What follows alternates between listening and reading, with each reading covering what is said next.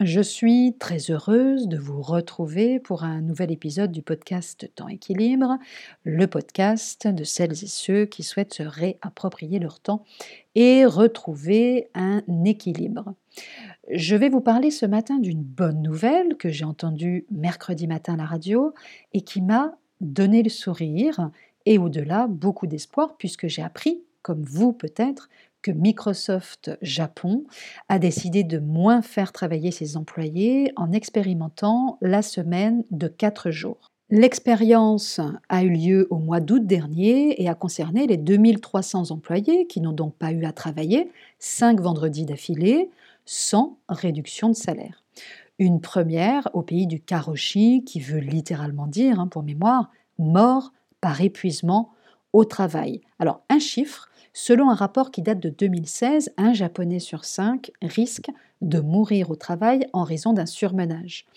Pays aussi, et c'est important de le préciser, où le temps de travail hebdomadaire avoisine plutôt les 50 heures par semaine et où les salariés utilisent en moyenne moins de la moitié de leurs 18 jours de congés payés par an et se plaignent lorsqu'ils se voient attribuer des jours de congés supplémentaires, comme ce fut le cas en mai dernier, lorsque dix jours supplémentaires leur avaient été attribués en l'honneur de l'avènement du nouvel empereur euh, Naruhito. Alors, Microsoft Japon a aussi euh, choisi de limiter les réunions de travail à 30 minutes, et c'est intéressant, et aussi à 5 participants maximum, et encourager les échanges en ligne plutôt que des rendez-vous physiques ou des euh, courriels, des emails, etc. Résultat, donc, une augmentation de la productivité de 40%. La productivité par salarié a bondi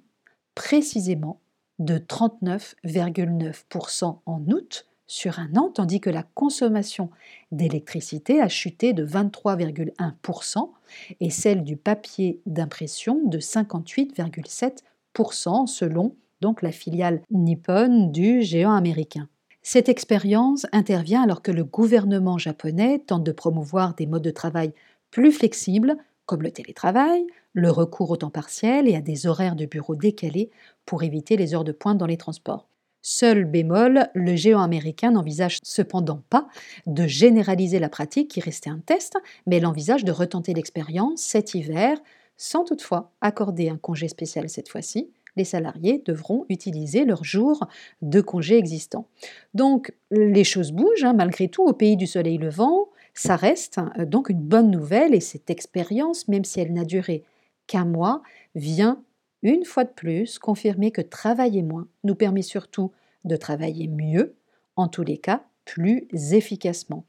Et pour cause, je ne le redirai jamais assez, l'efficacité n'est pas proportionnelle au temps que vous consacrez à une tâche, vous pouvez clairement passer 8 heures à ne rien faire d'efficace, à brasser de l'air, hein, comme on dit. Euh, il s'agit alors de s'affairer, de s'agiter, de montrer qu'on travaille fort, qu'on travaille dur, qu'on travaille longtemps pour prouver notre productivité, être vu le plus possible par le plus grand nombre, être présent en réunion, envoyer des mails ou y répondre tard, montrer que l'on est très occupé, voire déborder, arriver tôt, partir tard.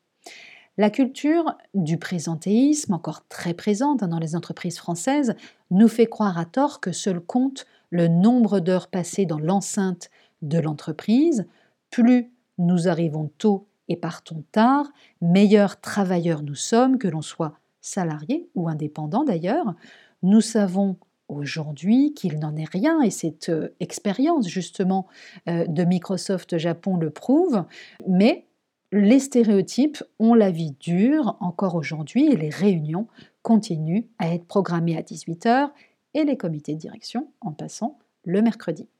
On sait aussi que l'un des principaux freins, par exemple au développement du télétravail en France, s'explique par une culture managériale basée sur le présentéisme, donc encore, et sur une crise de confiance qui incite les managers à vouloir garder un contrôle visuel de leurs collaborateurs. Il est donc urgent de déconstruire les idées reçues et de faire évoluer les mentalités en matière de management. L'enjeu aujourd'hui est de taille. Il s'agit de lever les craintes et les réticences, pour ne pas dire résistance, associées à de nouveaux modes d'organisation du travail, Le télétravail en est un exemple, mais parmi de nombreux autres, et donc aussi de nouveaux modes de pensée. L'entreprise de demain devra nécessairement, pour évoluer, s'appuyer sur une vision plus humaine, voire humaniste de son management, et apprendre à composer avec une flexibilité positive, bénéfique pour toutes les parties prenantes qui respectent l'individu et ses contraintes, ses besoins, ses aspirations, sans renoncer, loin s'en faut, à sa performance économique. Bref, donc une relation gagnant-gagnant dans laquelle les intérêts de l'entreprise comme ceux des humains qui la font vivre sont réellement partagés. Je vous souhaite un bon vendredi, un doux et reposant week-end et je vous retrouve dès vendredi prochain pour un nouvel épisode. À très bientôt!